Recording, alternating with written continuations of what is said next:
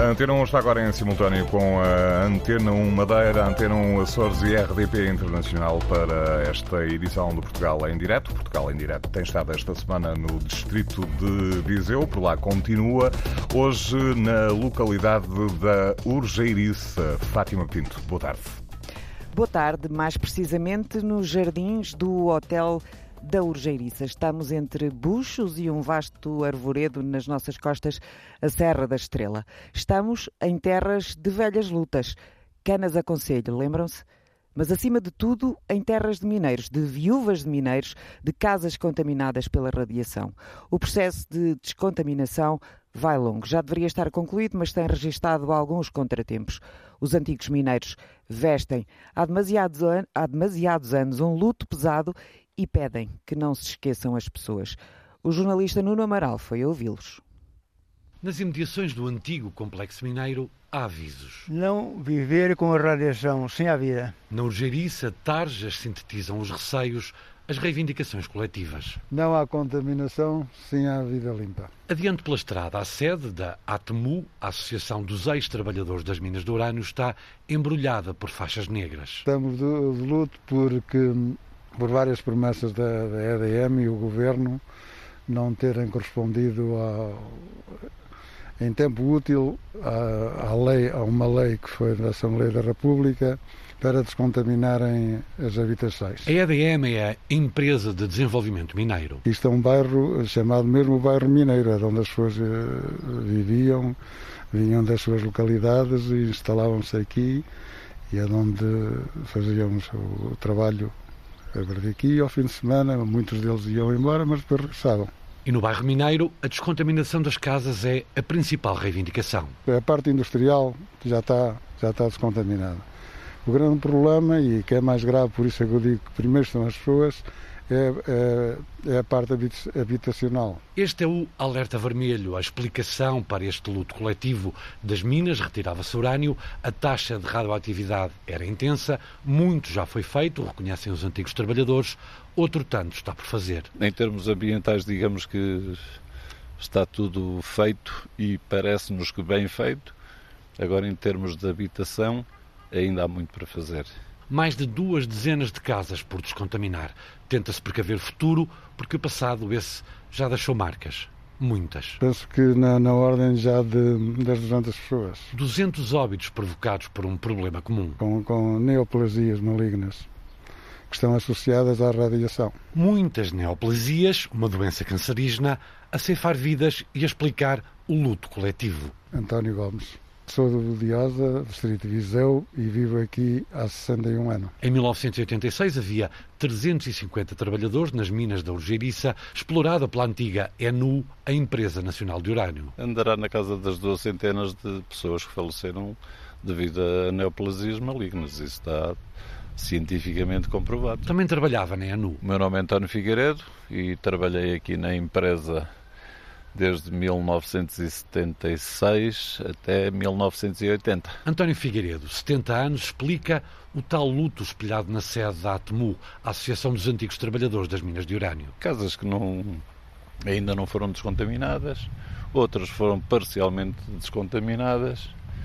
E, e, pronto, e as pessoas vão vivendo nessas condições. E sentiu este antigo trabalhador, sentiu na pele as consequências? Eu próprio tive fui completamente salpicado de, de, de matéria orgânica e, portanto, a minha plaqueta nesse mês acusou e depois quiseram saber o que é que tinha originado tanta radiação naquela altura. Damos uns passos. Já, já fui operado à tiroide e a tiroide tinha uma neoplasia maligna.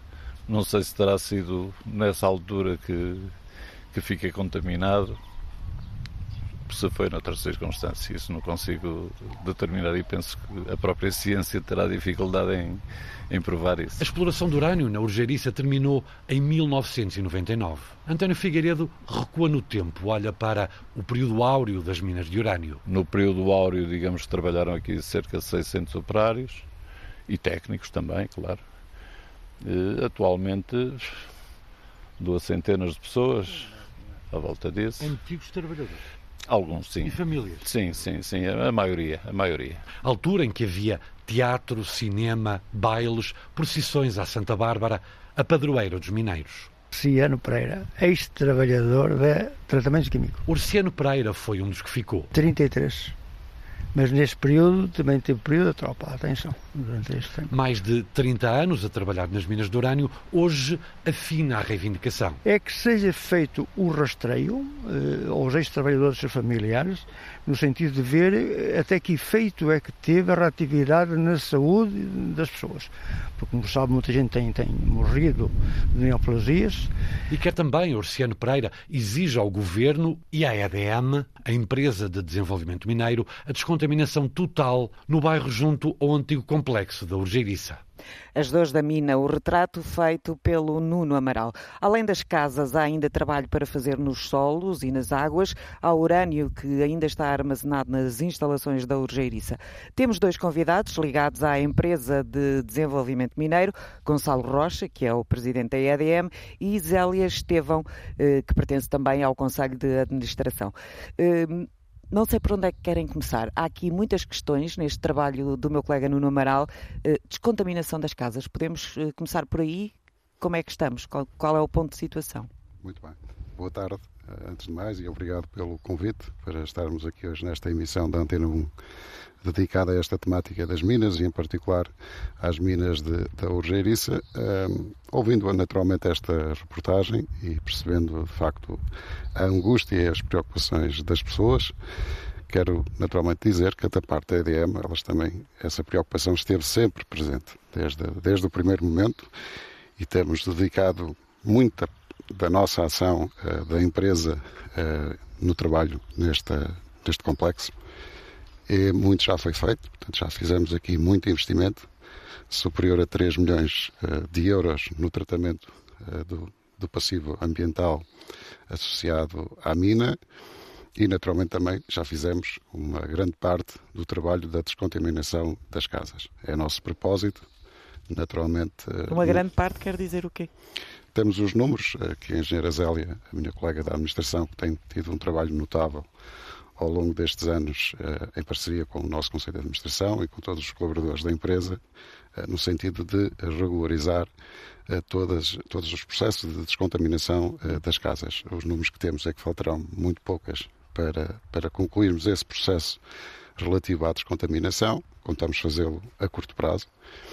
E para além disso, estamos a trabalhar eh, noutra frente com o Instituto Ricardo Jorge, onde fazemos parte dessa equipa, eh, no sentido também de percebermos essa questão associada ao problema das doenças que está a ser eh, aqui suscitado por, por vários ex-trabalhadores. Já, já falamos nesse, nesse aspecto mais detalhadamente. Engenheira Zélia, eh, temos números de casas que estão recuperadas e as que ainda faltam? ou descontaminadas, neste caso, é disso que estamos a falar? Mais importante que dizer o que uh, já foi feito, é importante dizer o que falta fazer. Uh, e neste momento a EDM assume aqui um compromisso em que das casas, das, do, do, universo, das 126 casas que necessitaram de um estudo de caracterização, uh, nós neste momento temos por realizar cerca de três casas e 21 de, para além dessas três casas que já foram alvo de, com a obra, de, de, obra, nós temos 21 casas que vão necessitar de um processo complementar de ventilação, uma vez que a obra e esses níveis radiológicos são inferiores ao que, ao que se previa, a, a, a obra não foi, não foi suficiente. Ou seja, mas mais importante que, que, fazer o ponto de situação é tentar explicar este processo. Este processo não é um processo simples, é um processo complexo, complexo que depende muito da colaboração dos proprietários destas habitações. E tem assistido? e que muitas vezes nós sentimos alguma dificuldade em as próprias pessoas colaborarem connosco. Isto porquê? Porque os proprietários têm que fazer o comprovativo dessa, dessa propriedade e muitas das vezes as pessoas não habitando as, as, casas ou muitas delas não estando cá, nós não conseguimos a documentação necessária para o processo e para dar andamento à situação. Já para não dizer que passámos dois anos de pandemia, em que os empreiteiros também não estavam presentes como nós, nós necessitávamos que estivéssemos, e por outro lado, um, é um processo que uh, depende de uma técnica que não é fácil. Um, não é fácil, é cara, é. Como, como, o nosso presidente disse, na remediação ambiental da Urgeiriça foram investidos 33 milhões de euros no complexo mineiro. Nas habitações já foram investidos cerca de 3 milhões. Uhum. Ou seja, há um investimento aqui de, por parte da EDM e há um investimento que irá terminar a, a, a descontaminação das casas. Mas deixe-me explicar uma coisa: este processo é um processo que efetivamente iniciou em 2008. Uh, em que muitos estudos de caracterização tiveram que ser efetuados pela Universidade de Coimbra, em que muitos projetos sobre estas casas tiveram que ser efetuados e, portanto, mais uma vez eu repito que por parte dos proprietários também teve que haver um investimento perante a EDM na entrega da documentação. Eu vou, vou-lhe pedir para não perder o raciocínio do que, do que vai dizer a seguir, porque hoje e amanhã, aqui na Urgeiriça, decorre o segundo Congresso dos Antigos eh, Trabalhadores, das Minas, precisamente, e quando se fala de Minas e da Urgeiriça, eh, há um símbolo, atrevo-me a dizer, que é um homem chamado António Minhoto, que tem liderado todas estas lutas, há muitos anos que o faz. O António Jorge está neste momento, precisamente junto às minas da Urgeiriça, eh, com o António Minhoto. António Minhoto, boa tarde. Este dia é importante na medida em que, dentro de uma hora, mais minuto menos minuto, arranca o segundo congresso da ATMU, a Associação dos Trabalhadores das Minas do Urânio, um congresso com vários participantes de diversas áreas do conhecimento. Qual é o objetivo principal uh, desta reunião de especialistas, desta reunião de vozes que uh, daqui a nada se reúnem hoje durante a tarde e amanhã durante o dia, eh, pelo menos durante a manhã de amanhã, na Urgeiriça. Obrigado, antes de mais nada, obrigada pela sua presença, Antena 1, por dar eh, esta eh, voz a quem tem voz e a quem luta por direitos. Este congresso é de grande importância, logo por si, pela participação de vários especialistas, académicos, cientistas, eh, pessoas ligadas ao movimento ambientalista, movimentos sociais, é nacional, inclusive transporta-se para, para a nossa vizinha Espanha, com participação. Portanto, é um congresso virado, sim senhora, para o conhecimento, mas também para a ciência. Nós temos, ao longo destes 22 anos, um contributo muito importante ao país e à ciência naquilo que foi a exploração do urânio e as consequências. Fomos nós, os trabalhadores, que alertámos o país e a necessidade da intervenção, quer ambiental, quer agora até no concreto das casas. Por isso este congresso tem cinco painéis. Da importância logo a história da mina. a mina, como é que no passado foi e no presente. Mas tendo em conta a realidade atual e o processo que tem vindo a ser aqui desenvolvido, que já foi neste programa explicado uh, de forma uh, concreta, com números e uh, dando exemplos do trabalho que tem sido desenvolvido desenvolvido para recuperar.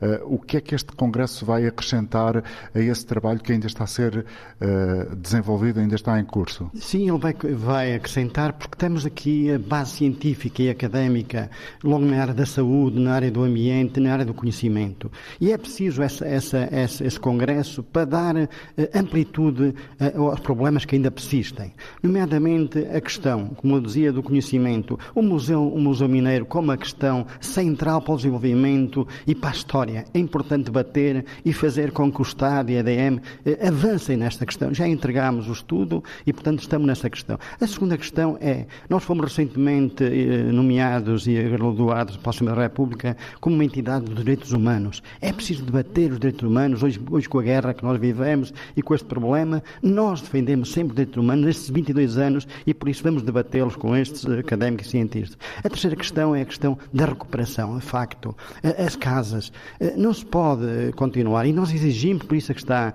em tribunal uma queixa paralela com a União Europeia, também fez uma queixa contra o Estado português por não cumprir a diretiva comunitária, não se pode protelar no tempo o conhecimento quando há que as pessoas a estarem a viver em casas contaminadas, acresce ou são sujeitos a doenças uh, de foro oncológico. Portanto, há aqui uma passivação que não pode, tem que ter um final, tem que haver um prazo e nós exigimos esse prazo. A, a terceira questão é que toda a gente que aqui origina tem que ser, acabou a exploração, acabou a contaminação, é preciso tirar daqui o urânio, é preciso dar às pessoas. Portanto, há muito trabalho em frente para fazer e há a esperança que ele se possa resolver no sentido de uh, resolver uh, as questões que ainda vos preocupam e das quais o senhor tem sido uma espécie de porta-voz e bandeira na defesa destes mesmos interesses. António, uh, Minhoto, para concluirmos esta nossa breve conversa. Este painel que agora vai começar esta tarde tem, como disse, vários participantes e de todas as presenças que aqui vão estar, julga que pode haver um entendimento, um, um sinal de futuro deste encontro de pessoas para, para que se cumpram os vossos objetivos? Sim, esse é o objetivo, como é óbvio. Como vê, está, vai, vai, está, está presente a EDM também no Congresso. Nós queremos entidades, não afastamos. É um congresso democrático, aberto à, à participação, às vozes. E estivemos reunidos, eh, inclusive, com o Sr. Ministro do Ambiente, com, a sua, com o seu gabinete, que diz que é preciso dialogar, que concorda, inclusive, com nossas reivindicações e que é preciso resolver. Então fica aberto esse espaço de diálogo. Muito obrigado por nos ter recebido aqui. Esta iniciativa que hoje começa na Urgeiriça, no fundo, é um pontapé de saída para uma semana relevante sobre esta temática das minas eh, nesta região mas também que, a partir daqui, procura projetar outros eh, territórios eh, associados à questão das minas em Portugal. E um dos convidados desse congresso é o professor da Faculdade de Engenharia da Universidade do Porto, António Fiuza. Senhor eh, professor, muito boa tarde, bem-vindo ao Portugal em Direto. O senhor eh, é um conhecedor de, das questões uh, das minas. Há pouco falávamos, antes de começar o programa, em histórias que remontam a, há muitos anos, que envolviam ehm, negociações quase encapotadas que, que, se passaram aqui neste hotel, uma lua de mel que afinal foi um acordo. Quer nos contar essa história, resumidamente? Pronto, é uma história que é conhecida, mas que teve várias implicações realmente eh, na história portuguesa que nem sempre são uh, aprofundadas. Uh, a história que eu uh, referi refere-se ao período em que o Estado português faz um acordo com o Estado inglês e cede a exploração das minas de urânio uma companhia inglesa que tem o mesmo nome como uma outra companhia inglesa que existia uh, previamente, a CPR, Companhia Portuguesa de Rádio, mas que agora é, na realidade, possuída por um uh, consórcio do governo inglês chamado Uranium Consórcio, não era o, nome que era utilizado em Portugal, era a Companhia Portuguesa de Rádio, e, para se conseguir realmente essa cedência, houve que uh, atingir-se acordos políticos ao mais alto nível. A história que eu referi foi realmente uh, a história em que estamos a falar em 1949, que é a data realmente do acordo uh, português-inglês, uh, apesar que depois a produção uhum. só começa em 51, relativamente à cedência das minas de urânio, é feita vindo a Portugal na altura o, o, o, ministro dos Negócios Estrangeiros inglês, que era uma pessoa muito conhecida, o Anthony Eden, eh, que depois seria primeiro-ministro da Inglaterra e que se tinha acabado de casar com a sobrinha do Churchill. Eh, ele vem a Portugal, exatamente aqui, neste hotel, foi por isso que a história veio realmente à baila, eh, passar a lua de mel. Mas, digamos, isso era uma das funções da sua estadia, havia também um objetivo político por trás, que era conseguir realmente o acordo e a cedência realmente da exploração uh, das minas de urânio uh, à Inglaterra. Porque a Inglaterra, durante todo o período da Guerra Fria e tinha um acordo com os Estados Unidos e com o Canadá relativamente à produção realmente de bombas atómicas e temos que que nos colocar na altura em que quase todos os países pretenderam realmente conseguir ou obter uh, uh, ou produzir uh, a bomba atómica. Os Estados Unidos largaram o Canadá e largaram realmente a Inglaterra, mal tiveram atingido o seu objetivo. O Canadá tinha recursos muito extensos, ainda tem hoje em dia, e a Inglaterra não tinha absolutamente hum. nada, e então virou-se realmente para Portugal. Os recursos portugueses hoje em dia são minúsculos, mas na altura eram muito importantes. Uh, dizer aqui que em 1952 Portugal era o terceiro maior produtor mundial e, portanto, eram recursos extremamente significativos. E para conseguir esse objetivo, então vem o Ministro dos Negócios Estrangeiros, Uh, Passara-se o Lua de Mel, mas antes tem, a história também é conhecida, realmente, um encontro com uh, o primeiro-ministro português, com, uh, com Salazar, em que discutem realmente essa cedência, havendo contrapartidas realmente do Estado inglês, como realmente o apoio da Inglaterra para a adesão de Portugal à NATO, logo como país fundador em 1949. Uh, enquanto que países como a Espanha foram classificados como ditaduras e, portanto, não tiveram acesso. Avançando um bocadinho na história, professor, uh, esta lua de mel serviu só para, um, para encobrir esse tal acordo não é, que foi feito? O senhor vai, vai participar neste congresso, o meio ambiente na recuperação das minas e do bairro mineiro é o tema em que o senhor eh, vai estar envolvido. Quando olha para, para estas antigas minas, para estas antigas casas, para todo este espaço, uh, o senhor acha que está tudo a fazer, que está tudo a ser feito corretamente? O que é que devia ser diferente? Já devia estar tudo concluído? Estas pessoas já não deviam ter estas queixas que têm neste momento? Não. Há aqui um facto que temos que ter realmente em conta, é que realmente a reabilitação que tem sido feito progressivamente realmente da Orgeriça é, uh, foi uma atividade totalmente nova, uh, nova no país e, em muitos casos, uh, mesmo a nível europeu. nomeadamente, digamos, a, armazenagem, o, o principal fonte de contaminação, que eram os rejeitados do tratamento de minérios, juntamente com uh, os terrenos do parque de estocagem, em segundo lugar, era a fonte uh, mais preocupante, depois também a escombreira, foi começada a ser tratada em primeiro lugar, porque era realmente o problema mais complexo. E encontrou-se realmente soluções originais, novas, que não tinham sido utilizadas antes. E é preciso concebê-las antes, é preciso toda uma fase, digamos, de investigação. Não estou a falar só do diagnóstico, que é muito lento, demora bastante tempo, mas depois eh, conceber o processo, os processos de, de retenção, pensar qual é a espessura de, eh, de cobertura que absorve a radiação gama que evita a minimização da infiltração da água da chuva. Todos esses problemas e, e, e, a consegue passar como é que é recolhida, para onde é que vai e como é que é processada. Questões eh, técnicas. Eram questões portanto, técnicas sim. completamente uhum. novas. O problema, realmente, das casas tem a ver com a emanação da radão do subsolo. Pode haver várias fontes realmente para uh, termos uma casa contaminada com radão, entre os quais material de construção o e não pensamos. Material proveniente das minas? Sim, e, e, não só. Todos os materiais de construção têm radioatividade. Não há nenhum que não tenha radioatividade. Realmente está em todo o lado. O granito é a rocha que tem uhum. mais, uh, emite mais radiação. Uhum. Okay? E nós temos uh, zonas uh, em, em, Portugal. Pronto, naturalmente que aqui, nas casas, por vezes aconteceu, eu sei que aconteceu, até porque, digamos, a primeira casa foi reabilitada, foi aquela em que eu habitei uh, em que tinha um, um, fundo radioativo de 12 mil bacaréis por metro cúbico. Isso é muito, não é? É muito, é muito. deve estar abaixo dos 400, uhum. ok? 12 mil. E uh, porque na caixa de ar, as casas tinham uma caixa de ar por baixo, uh, essas caixas de ar destinadas já era para minimizar o radão, uh, fazer com que o ar pudesse entrar e renovasse o ar que era acumulado que recebia o, o, radão por emanação do subsolo. Uhum. Uh, e, e, e, e, portanto, digamos, porquê é que esses valores são tão extraordinariamente elevados? Sr. Professor, desculpe interromper, não se pode morar numa casa com esses valores? Eh, não é conveniente, não é? Eu não tenho a certeza se na altura que realmente as medições foram feitas, as, os postigos das caixas de ar uh, estavam tapados ou não.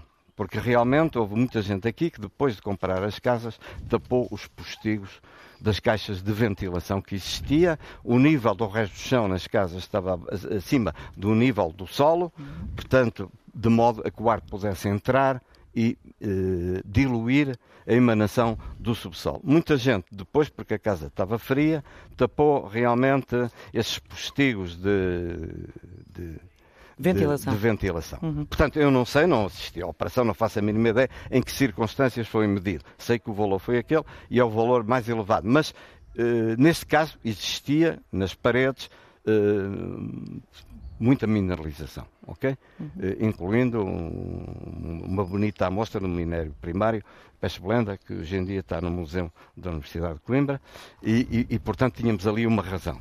Mas a radiação, a, emanação de radão natural na região da Urgeriça, de uma maneira geral em todo o distrito de Viseu uhum. e, e, muitos mais distritos no norte Devido ao país, granito, não é? É elevada. Aqui também mais, porque uhum. há, temos muitas mineralizações dispersas que nunca poderiam ser jazigos e, e, que são muito elevadas, não é? Portanto, podemos ter aqui uh, valores uh, naturais, enfim, que podem ir uh, muitas vezes, e aqui encontrou-se valores naturais superiores a 18 mil becqueréis por metro cúbico, não tendo nada a ver realmente com a mina mas não é o mais elevado do país. Senhor Encontramos no país zonas mais elevadas. Deixe-me complementar aqui em relação ao processo das casas, que eu acho que é um dado aqui muito importante para este processo. Uh, estas casas dos, dos, mineiros, e não só dos mineiros, dos engenheiros e dos técnicos superiores que trabalhavam na mina, estas casas foram construídas com uh, material de construção que foi uh, retirado da própria escombreira. Era isso que falávamos há pouco, isso precisamente, mesmo, material da qual, mina. Tal uhum. e qual. Uh, e há aqui um dado importante. Quando a ENU e o senhor professor Fiusa, com certeza que a ENU vai, era a Empresa Nacional é, do Urânio Antiga. Isso mesmo. o senhor professor vai confirmar esta situação e eu achei este aspecto muito importante. As pessoas, quando compraram aquelas casas à, à EGNU, elas sabiam que aquelas casas estavam contaminadas. Isso foi há quantos anos? Uh, estamos a falar de um processo que decorreu talvez em 1993. Ou seja, estas pessoas. Mas havia uma promessa de descontaminação por parte da ENU? Essa, essa promessa foi posterior a esta venda.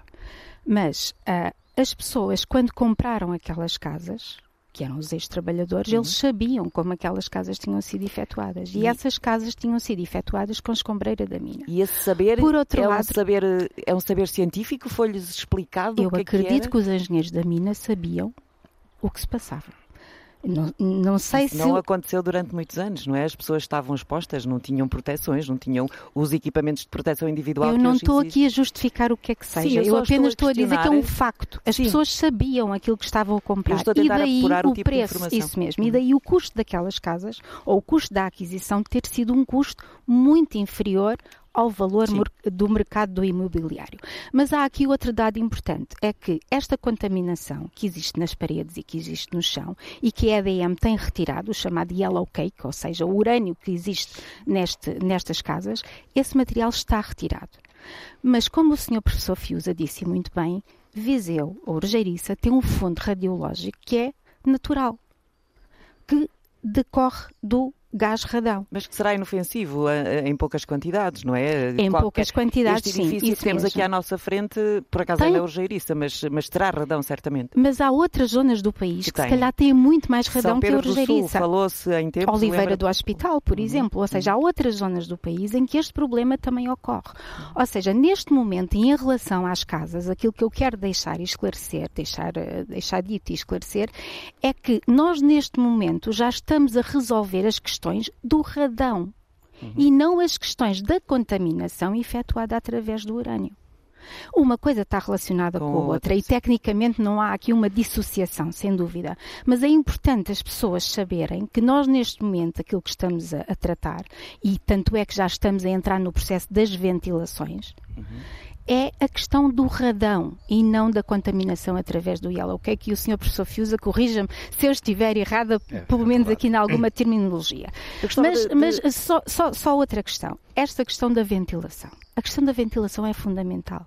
Estas pessoas que habitam aquelas casas têm que ter uma noção, têm que ter uma consciência presente diária que têm que ventilar as suas casas. Eu não estou a dizer que é a solução, ou seja, abrimos a janela e o radão Sim, desaparece. mas é uma condição quase Mas é uma condição, uhum. é quase que aquelas pessoas tivessem naturalmente um, um, um, um documento em que interiorizassem que é preciso abrir aquelas, aquelas habitações, é uhum. preciso ventilar, ventilar. aquelas habitações. Ventilar, arejar. Ventilar, arejar. É, é preciso entrar ar dentro das casas. Uh, volto também à conversa, ou chamo à nossa conversa, Gonçalo Rocha. Que quantidade de urânio é que ainda há armazenada na, aqui na Urgeirice?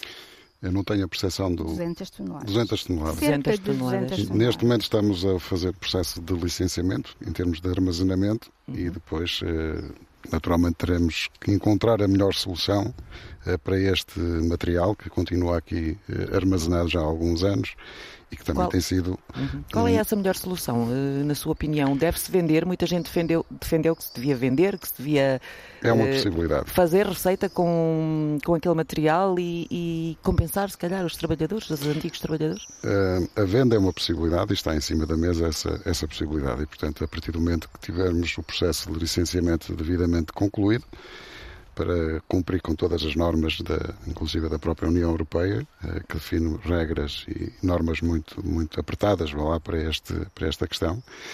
Tendo esta questão resolvida, naturalmente vamos procurar a melhor solução para dar uma, um desfecho a este, uhum. a este processo. Já houve tempos que esse urânio eh, aqui guardado não estava acondicionado, se é esta a palavra certa, nas melhores condições. Quero Hoje dizer, isso não acontece. Quero dizer que este, esta questão do urânio, do depósito de urânio que temos aqui armazenado, tem sido uh, motivo da parte da EDM de uma atenção muito especial. Uhum. Temos feito um investimento muito significativo para cumprir com todas uh, as regras e normas para que não haja uh, problemas de maior com, esta, com este armazenamento. E, portanto, tem, tem sido, de facto, um motivo de grande investimento também por parte da EDM, que tem tido sempre esta atenção permanente, seja na Algeriça, seja noutras minas deste país. É uma empresa com, com, com créditos firmados, com muito respeito, com muitos anos de, de atividade, uhum. uh, que quem está no setor sabe a importância que esta empresa tem para o país. E eu recordo aqui, noutra missão que tive enquanto autarca de Castelo de Paiva, o papel importantíssimo quando outros, digamos assim, quase fugiram ao problema, tivemos as escombreiras uh, em combustão uh, depois do incêndio de 2017 e a empresa, esta empresa, eu ainda não estava cá, mas foi aquela que deu a cara, objetivamente, e resolveu o problema. E, portanto, é uma empresa que as pessoas sentem essa segurança, esse respeito, essa credibilidade e que está no momento também de virar a página também para afirmar-se ainda mais no país, que para além daquilo que é o tratamento passivo ambiental e que tem um trabalho fantástico feito ao longo destes anos, de 199 temos 117 espaços já tratados, eh, que agora terão que ser monitorizados, como naturalmente se impõe. Eh, temos mais algumas áreas que vamos uh, trabalhar, mas isto é distribuído ao nível do país. Nós temos mais de 500 e 600 artigos uh, na esfera da posse, da, neste caso a ENMI, que é uma empresa associada também à ADM, são números volumosos. São áreas muito consideráveis. E o futuro, Gonçalo Rocha, como é que vai ser? É vamos é, isso ter... que, é isso que eu queria lhe transmitir. Vamos ter turismo. Há, há, há uma grande franja da população que gosta de, de, explorar estes sítios, de conhecer o património geológico e arqueológico, tudo, tudo o que envolve uh, estas questões. O que é que vamos fazer aqui? Há projetos. Um, nós uh, estamos a olhar para este setor como um setor muito importante para o país. Já o foi, num contexto muito próprio, em que uhum. estas preocupações do urânio e das, e das, consequências não estavam em cima das, acima das preocupações, eram outras, mas hoje temos essas preocupações. É um setor que tem, de facto, eh, pessoas muitíssimo habilitadas, eh, há um conhecimento muito aprofundado deste setor e é um setor que é decisivo para o país, em termos económicos. E para além disso, é um setor que o turista e aquele que gosta de experiências gosta de visitar. Nós temos sentido isso. E, portanto, há a necessidade aqui, de facto, de definir uma nova estratégia em termos nacionais de afirmação dos inúmeros espaços que temos uh, já tratados neste país eh, e de colocá-los à disposição de, de, quem cá vive uh, e de quem nos visita. Portanto, é essa a grande estratégia que temos pela frente. E esse futuro uh, demora quantos anos a lá chegar? As coisas não acontecem num clique. Uh, tem que ser devidamente preparadas, estruturadas. Aliás, a questão aqui do museu que há pouco aqui foi uhum. abordada, nós não fugimos ao assunto, porque é um assunto que naturalmente nos merece o maior respeito, seja aqui, seja em qualquer outro ponto do país. Uh, mas aqui há necessidade de uh, alocar uma estratégia, uma estratégia de rede, uma estratégia integrada com os próprios municípios. Esta questão já foi colocada a dois dos municípios aqui uh, que fazem parte deste complexo, uhum. nomeadamente Mangualde e Nelas. Mangualde e Nelas. Sentido a parte dos autarcas, abertura para se estudar no próximo quadro comunitário uma solução integrada de visitação destes espaços, porque há inúmeros espaços aqui na região que têm esse potencial, têm uhum. características únicas e que muita gente não conhece. E conhecendo, seguramente ficarão fascinados com aquilo que poderão aqui encontrar. Mesmo o complexo da Urgeriça, que já teve aqui mais de 33 milhões de euros de investimento, tem pontos de muito interesse para o conhecimento e para a visitação. E, portanto, aqui a participação das próprias universidades é, é muito importante e há aqui um trabalho também que está a ser feito uh, ao nível da Universidade de Coimbra. A Norte também estamos a, a trabalhar uh, um projeto uh, que eu tenho um particular entusiasmo, até porque sou da região, uhum. que queremos e estamos a avançar com a requalificação do PG1 nas minas de Pejão, nas antigas minas de Pejão, que eram uhum. de carvão. Sim, sim. Mas queremos ainda ir mais além mas isso ainda não poderei desvendar tudo aqui, como estamos a trabalhar e a começar a trabalhar nesse sentido. Portanto, não quer aqui, dizer o que é esse mais além mesmo? É, levantar uma O que eu posso dizer é que uh, queremos envolver o mundo universitário, o mundo do conhecimento, uh, dar uma visão nova também uh, aos cursos da Engenharia de Minas, que hoje tem menos alunos porque foi um setor que tem vindo a decair e há aqui de facto um potencial muito grande no país. E portanto temos que, uh, no fundo, seduzir e trazer aqui uma operação de charme para trazer mais gente uhum. para estes cursos e, portanto, é preciso também trazê-los para os locais onde efetivamente se realizou essa atividade. Portanto, trazer conhecimento, estudar. E, para além disso, esta gente pode ser útil para a dinamização turística desses espaços. Não temos só um espaço de observar e ir embora. Ter um espaço de ter a experiência, de ter o conhecimento de como é que efetivamente se realizava a atividade. E, portanto, é esse o propósito. Uh, o compromisso que temos é, de facto, trabalhar muito afincadamente neste processo, de ter referências que podem ser partilhadas com o turismo de Portugal, Uh, e com as entidades, no caso a Norte, com a entidade de Turismo Porto Envolvendo Norte, várias entidades, não é? Envolvendo várias entidades, mas com a ação, com recursos. É esse o nosso propósito, até porque nós estamos numa época decisiva ao nível do PT 2030, que está numa uhum. fase já uh, avançada, Sim.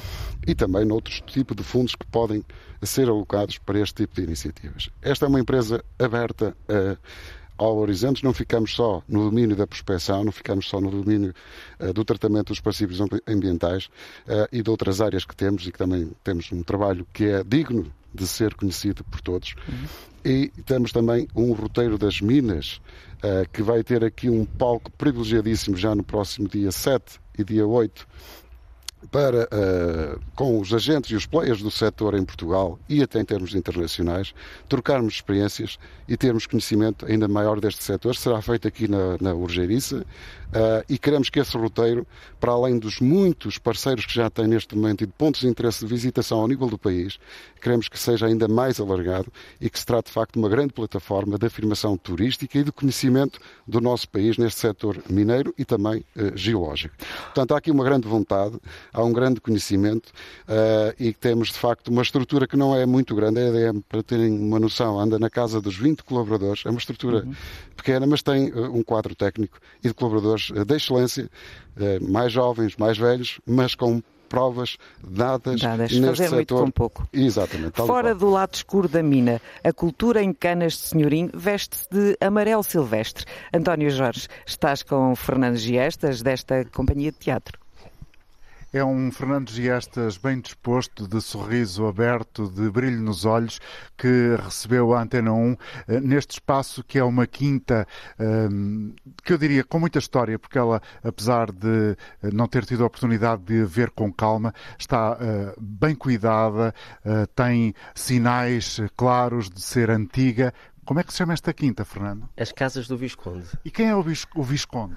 O Visconde, neste momento, é o, o Francisco Pires Queilo do Amaral, conhecido por Pitum Queilo do Amaral, que é nosso senhorio e que nos acolhe aqui com toda a generosidade. Portanto, é um homem com a alma aberta também para a cultura, caso contrário, eh, essa generosidade não seria tão evidente. É, é um homem eh, até familiarmente muito ligado à cultura. Eles têm um museu eh, dedicado à família, o Museu Queilo do Amaral em Viseu, e portanto nós, eles costumam dizer, a Líria e o Pitum, que nós somos parte da família, nós sentimos muito honrados com isso e estamos cá a usufruir um bocadinho desse desse, ato de generosidade que é receber as pessoas. Estávamos a falar até agora neste programa de Minas, de recuperação, mas também de futuro, de envolver os espaços museológicos em dinâmicas mais próximas da cultura, do turismo. A Amarelo Silvestre está uh, sediada aqui neste espaço onde nos encontramos, debaixo de um telheiro magnífico que imagino aqui servirá de palco para algumas apresentações. A Amarelo Silvestre irradia a partir desta zona de Canas de Senhorim para todo o país com muita atividade já desde 2009. 2009. E o próprio Fernando é eh, muitas vezes, ou foi, agora menos, já me explicou, autor das peças de teatro que têm levado à cena. Sim, é isso. Ou seja, nós, eh, a companhia é dirigida por mim e pela Rafaela Santos, e no caso eu escrevo uh, boa parte dos textos dos espetáculos da Venha cá, Rafaela! boa parte dos textos da Amarelo Silvestre e a Rafaela encena boa parte dos, do, dos espetáculos da Amarelo Silvestre e andamos neste binómio artístico. e agora o que tem em mãos, em mãos mais concretamente? Acabámos anteontem uma, uma candidatura muito complexa à Direção-Geral das Artes para quatro anos, portanto temos a esperança de poder cumprir quatro anos de atividade com projetos eh, de teatro, sobretudo, que, que, que no fundo se fixem muito aqui na, na região, em Canas de Senhorim muito especificamente, mas que tenham esse lado que, que o António estava a dizer, da, nunca tinha pensado nisso, da radioatividade, digo eu agora, aproveitando essa ideia da, da atividade, da radioatividade boa, se, assim, se, que assim se pode dizer, que, que irradia a partir de Canas arte, cultura, eh, vontade, sobretudo. Porque é verdade que esta região, apesar de não ser eventualmente do domínio público, pelo menos daqueles que estão mais fora deste tipo de atividades, é verdade que esta região tem dinâmica cultural. Tem eh, não só a vossa companhia, mas tem muitos outros atores, entre aspas, agentes de cultura, e, e, isso é uma mais-valia grande. De que forma é que o território, Rafaela, este território onde estamos, esta região da Beira, influencia influenciou, influencia a vossa prática artística? Bom, eu, como vim de Lisboa e fiz uma primeira experiência com a Leonor Keil e o Albino Moura na Companhia Paulo Ribeiro, a propósito de uma peça que em 2004, 2005 viemos cá fazer, um, com a encenação do John Mowat, uh, que estreou uh, no Teatro Viriato, mas percorreu 40 uhum. lugares diferentes aqui deste território, e apercebi-me de, de, uma relação muito mais próxima e de um, de um sentido maior um, para o teatro que até então tinha feito um sentido um bocadinho mais umbigal uh, e Uh, egoísta até. Egoísta até, sim. Uh, e descobri que, de facto, uh, quando estamos olhos nos olhos com, com os espectadores e toda a nossa, a nossa, o nosso tipo de criações foi se aproximando também, a escala de, de, de, de espectadores, ou seja, a, a escala de, de proximidade foi aumentando. Nós começámos com espetáculos com uma relação com a plateia muito uh, normal, uh, do mais clássico, uh, mas fomos aproximando até chegarmos mesmo a um espectador para um, para um ator. Muito bem, Fernando, nós estamos mesmo na hora de ir embora e só queria deixar esta imagem e uma breve apreciação sua. Que a Amarelo Silvestre possa ficar tão antiga como esta árvore que está aqui à nossa, à nossa frente, mesmo que precise de moletas. Sim, exatamente, e que, e que continua, isto é um castanheiro e continua a dar castanhas, porque ele continua a dar castanhas muito boas apesar, apesar da idade, castanhas renovadas a cada ano e, portanto, sejamos nós essas castanhas a partir desse esqueleto que, que, é, que é uma árvore que fica, que vai ficando e que nos vai vendo passando por aqui. Fátima, podes aproveitar o sabor destas castanhas imaginárias culturais criadas e desenvolvidas a partir de canas de sonim para o país e para o mundo. E aproveito também os ouriços que às vezes umas picadas também uh, são necessárias. Viseu, Mortágua, Sinfãs, Sernancelho e nelas, mais concretamente, a Urgeiriça. Esta semana andámos ao sul, ao centro e a norte do Distrito Viseu. Agradeço eh, aos nossos convidados terem estado aqui presentes no Portugal em Direto, também aos nossos anfitriões, o Hotel da Urgeiriça. O Portugal em Direto dedicou uma semana ao Distrito Viseu, com a participação dos jornalistas Lourdes Dias, António Jorge, Nuno Amaral, assistência técnica de Edgar Barbosa e Jaime Antunes. Como sempre, continuamos a ligar Portugal. Portugal em Direto, edição de Fátima Pinto.